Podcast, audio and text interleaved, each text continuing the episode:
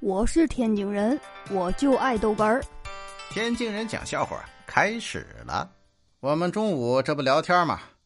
哎，我们就赌二姐新搞的这个对象不关心她。二姐不服气呀，于是给她男朋友啊就发了一条短信，说我感冒了。你说正常人啊，他都会回个什么呃，多喝开水呀，呃之类的，是不是啊？啊不，结果我们等了一会儿，一看呢，短信回过来了，开门。你看看，二姐那太得意了。你们看，你们看啊！我说我感冒了，嗯，他就上门来了，是不是？我估计他是拿药了。我去开门，到了公司门口，打开门，一个人没有。嗯，怎么没有人呢？